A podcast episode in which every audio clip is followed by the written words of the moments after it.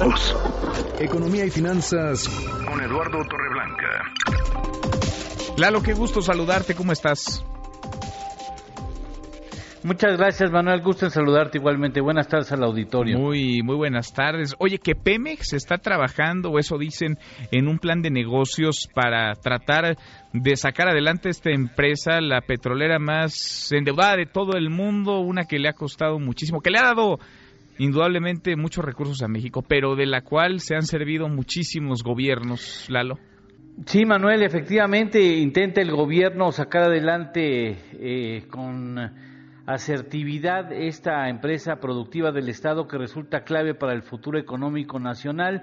Ya lleva dos intentos fallidos para satisfacer las inquietudes, las eh, dudas de empresas calificadoras, que comenzó con la presencia del director financiero Alberto Vázquez un, eh, a mediados del mes de enero de este año.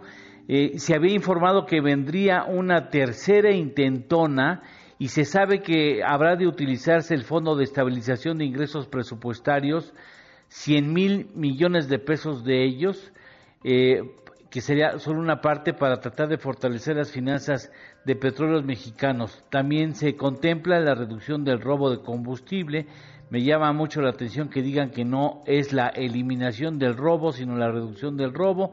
El producir más petróleo, recuerden que venimos de 3.4 millones de, de, barriles diarios en producción y hoy estamos en 1.6 y contando hacia la baja.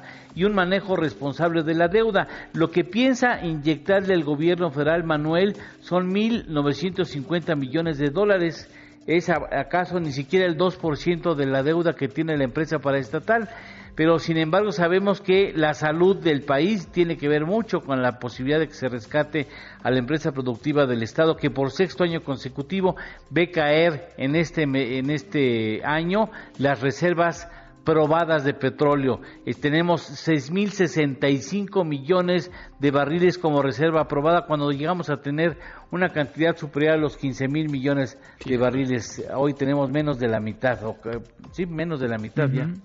Qué cosa, qué, qué situación. Bueno, lo necesita Pemex, ¿no? Porque si le va bien a Pemex, le va bien a México. Si le va mal a Pemex, ni nos queremos imaginarlo.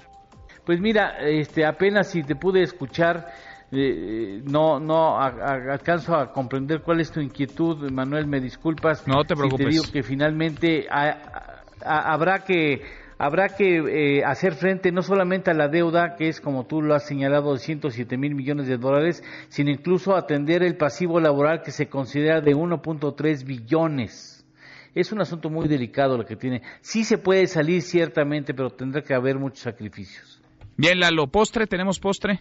Tenemos, eh, por supuesto que tenemos postre.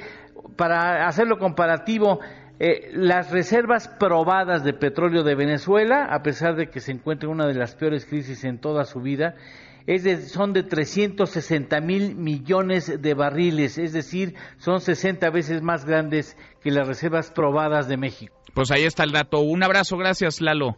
Gracias a ti, Manuel. Buenas tardes. Eduardo, Eduardo Torreblanca para todos.